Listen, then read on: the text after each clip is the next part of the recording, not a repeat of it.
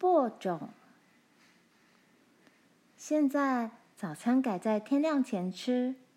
当太阳从沾满露水的草地升起时，阿曼勒已经把他的马从仓房里赶了出来。虽然他必须站在箱子上才能把沉重的颈圈举起来套到马肩上，并且把马勒套过马的耳朵，可是他已经知道怎么驾驭马匹。他小时候就学会了驾马。虽然爸爸不让他去碰小马或驾驭那些年轻气盛的大马，可是现在他既然已经大得可以下田工作了，当然也能够去驾驭那两匹温驯的工作老马贝斯和美人了。他们是两匹很聪明、很冷静的母马。当它们被放到草地上时，它们不会像小马那样嘶叫奔跑，它们只会向四周看看，趴下来打一两个滚，然后低下头来吃草。当它们套上了马具，它们会一前一后，很文静地走过谷仓门槛，闻一下春天的气息，很有耐心的等着人家给他们上晚浆。他们比阿曼勒大一点。而阿曼勒已经快要十岁了。他们懂得犁田，不会踩到田里的谷物，也不会把犁沟弄得弯来扭去。他们知道要怎么样耙田，走到田边也知道要转回来。如果他们不是这么懂事的话，阿曼乐会更喜欢驾着他们去耕田。他把耙田机套在马背上。去年秋天，这些田已经犁过，并且撒上了肥料。现在必须把这些块状的泥土耙松。贝斯和美人很听话的向前走着，走得不太快，但是可以把泥土耙得很松。他们喜欢在春天下田工作。他们整个冬天都在马房里站着。已经站得太久了。他们拖着耙子在田里来回耙土，阿曼乐则抓住马缰跟在后面走。耙了一行之后，他让马转过头来，将耙子调整一下，使他的耙齿正好跟已经爬过的那一行泥土的边线相叠在一起。然后他抖动马缰，轻打马屁股一下。叫着“走呀”，他们又开始拖着耙子走了。村里其他孩子也在耙土，把潮湿的泥地翻过来，露在阳光下。遥远的北方，圣劳伦斯河像一条银色带子出现在天边。森林里一片青翠，小鸟在石墙上啼叫。松鼠活泼的游戏，阿曼勒吹着口哨跟在马后面。当他把整片田地来回交错的耙遍，耙子尖尖的铁齿在泥土里耙了又耙，把一块块的泥土都耙散了。田里的泥土必须耙得很松软、很细、很平。阿曼乐逐渐饿得吹不动口哨了。他越来越饿，越来越饿。中午好像永远不会来一样。他不知道自己已经走了多少公里的路。太阳似乎一动也不动，地上的阴影也似乎毫无改变的样子。他快要饿昏了。终于，太阳爬到了头顶正上方，阴影差不多不见了。阿曼乐爬了一行又一行，最后他听见从四面八方都响起了号角声。妈妈的羊铁皮午餐大号角声清楚而悦耳的传了过来。贝斯和美人竖起耳朵，步伐也轻快多了。走到靠近屋子的田边，他们停下了脚步。阿曼乐解下碗浆，卷起来，把铁耙留在田里，然后爬到美人宽大的背上。他骑到抽水房让马喝水，然后把它们放进马房，取下马勒，喂谷物给它们吃。一个好骑师总是先把他的马匹照顾好之后，自己才会去吃东西或休息的。阿曼乐加快了动作。午餐好香呀！他拼命的吃，爸爸不停的替他夹菜，妈妈笑眯眯的给了他两块派。午饭后，阿曼乐回到田里工作时，觉得舒服多了。可是下午好像比上午更长。当太阳下山，他回到仓房去做杂物的时候，已经很累了。吃晚餐时，他打起瞌睡来。一吃完饭，他就爬上楼去睡觉。他全身舒服的躺在软软的床上，还没有把被单盖上，就进入梦乡了。好像才睡了一分钟，妈妈的烛光又照在楼梯间，已经在叫他起床了。新的一天又开始。时间一点也损失不得，没有时间可以浪费在休息或游戏上。大地的生命力在春天急速涌了出来，所有的野草、刺蓟、麦芽、矮树丛和树木都在努力争取土地。农夫必须拿起耙子、犁和锄头，跟时间对抗。他们必须赶快把好的种子播种下去。阿曼乐是这场大战中的小兵，他从早到晚不停的工作，从黑夜到天亮拼命睡觉，然后再爬起来工作。他把马铃薯田耙得松软平顺，把每一株小草芽都除掉。接着，他又帮忙罗耶把地窖木箱里的马铃薯拿出来切成小块。每块马铃薯上面留下两三个牙孔。马铃薯有花有籽，但是没有人知道这种马铃薯籽会种出哪种马铃薯来。同一种马铃薯是从一个马铃薯长出来的，但是马铃薯不是种子。它是马铃薯根茎的一部分。把马铃薯切成小块种下去，它就会长出许多一样的马铃薯来。每个马铃薯都有几处小凹痕，看起来好像眼睛。小根从这些眼睛长进泥土里去。小小的叶子朝上长出来，对着太阳。在它们强壮的可以从泥土中及空气中吸取养分之前，它们把这块马铃薯当作养分吃掉。爸爸在田里做记号，做记号的工具是一块圆木，圆木上面钉了一排木钉，每个木钉的距离是一公尺。一匹马把这块圆木横拖在后面。木钉在田里爬出小小的犁沟来。爸爸在田里做了直行的记号，也做了横列的记号，因此犁沟形成小方块。接着要开始播种了。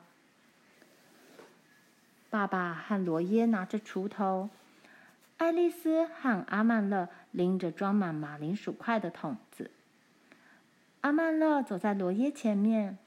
爱丽丝走在爸爸前面，他们沿着犁沟向前走。阿曼勒在每个犁沟交叉的地方丢下一块马铃薯，他必须把这块马铃薯正好放在角落里，这样一排马铃薯才会长得笔直，可以用犁来犁过。罗耶用泥土把马铃薯块盖上，用锄头拍紧。爸爸在爱丽丝后面也用泥土把她放下的马铃薯块盖起来。种马铃薯实在很好玩，新耕的泥土和苜蓿田里飘来阵阵的香气。爱丽丝看起来很漂亮，很开心。微风吹动她的卷发，把她的圆蓬裙吹得左右摇曳。爸爸心情很好，他们一面工作一面说话。阿曼乐和爱丽丝想尽快放好马铃薯块，这样他们才能在放完一排，走到田边时多出一点时间去找鸟窝，或把蜥蜴追进石墙缝里去。不过，爸爸和罗耶总是紧跟在他们后面不远处。爸爸说：“快点，儿子，快点！”他们只好快一点。当他们赶到前面比较远一点的地方时，阿曼乐拔了一根草茎，用双手的拇指和食指夹住两头，放在唇间，使它发出尖锐的声音来。爱丽丝试了一下，没成功。可是她可以缩拢嘴巴来吹口哨。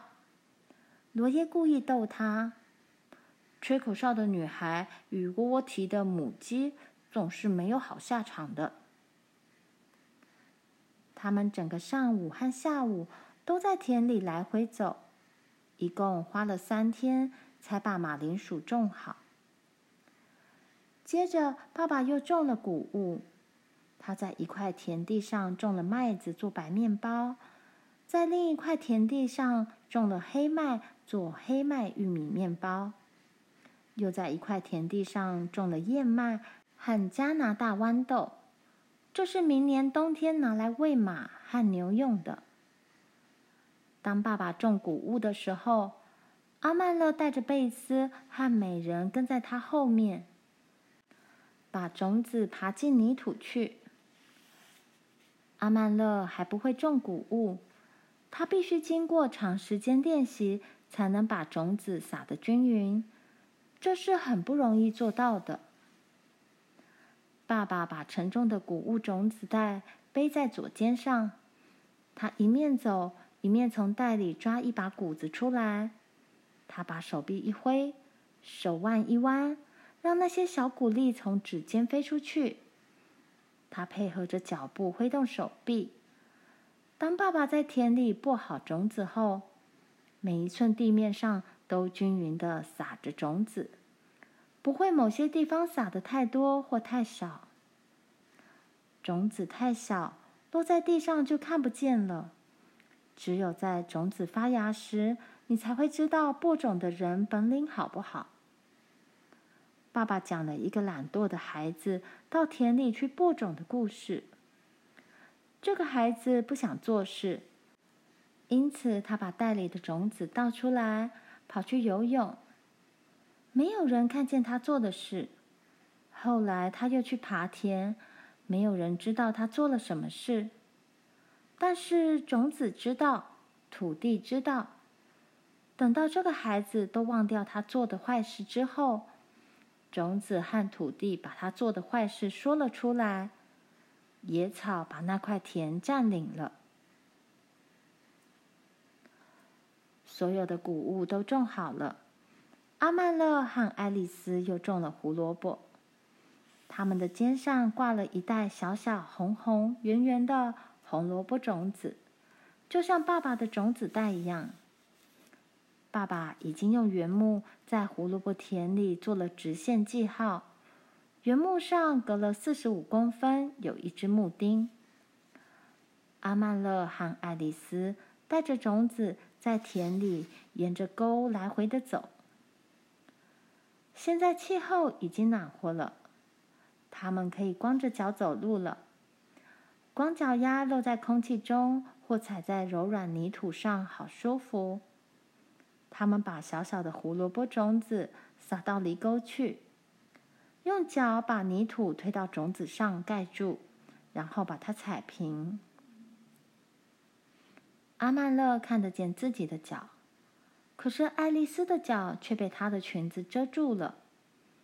她的圆蓬裙张了开来，她必须把裙子拉向后方，并且弯着身体，才能把种子干净利落的放进犁沟里去。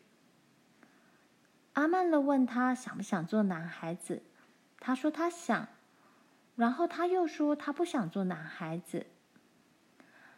男孩子没有女孩子美丽，他们不能系缎带。阿曼勒说：“我才不在乎我美不美丽，而且我也不会系缎带。我喜欢做牛油，我喜欢缝补被褥，我还喜欢煮东西、缝衣服、纺纱。男孩子不能做这些事，而且即使我是个女孩子。”我还是可以种马铃薯、胡萝卜、价马，跟你一样。阿曼乐说：“你不会用草茎吹口哨。”走完一排犁沟后，他看着陈树上那些有皱褶的新叶，他问爱丽丝：“可知道该在什么时候种玉米？”他不知道，于是他告诉他。当陈树叶长得跟松鼠的耳朵一样大时，就是种玉米的时候了。爱丽丝问他：“多大的松鼠？”“就是普通的松鼠。”“嗯，这些叶子只有小松鼠的耳朵那么大。现在还不是种玉米的时候。”阿曼勒愣了一下，不知道该说什么好。他想了想，说。小松鼠不是松鼠，它是除兽。爱丽丝说：“但它还是松鼠。”“不是的，它是一只除兽。小猫是除兽，小狐狸是除兽，小松鼠也是除兽。除兽不是猫，也不是松鼠。”爱丽丝说：“哦。”当陈树叶长得够大时，阿曼乐帮忙种玉米，玉米田已用记号工具做了标志。爸爸和罗耶以及阿曼乐一起把玉米种下去。他们把装有玉米种子的袋子像系围裙一样系在腰上，另外还带着锄头，在每个小方块的直角上，也就是在犁沟相交的地方，他们用锄头把泥土弄松。掘了个浅坑，在浅坑里扔两粒玉米种子，然后用泥土把浅坑盖起来，把泥土压紧。爸爸和罗耶的工作速度非常快，他们的手与锄头的动作很一致。锄头连掘三下，轻推一下，手一扬，锄头一铲，然后拍压两下，一株玉米就种好了。他们很快地向前跨一步，再种下一株。阿曼乐以前从来没种过玉米，还不太会用锄头。罗耶或爸爸跨一步，他要连走两步，因为他的腿比较短。爸爸和罗耶一直做得比他快，走在他前面，他追不上。每一次都要他们其中一个来帮他种完他这排玉米，这样三个人才能同时种另一排玉米。阿曼乐很不喜欢这样，可是他知道，当他的腿长长一点时，他会种得跟他们一样快的。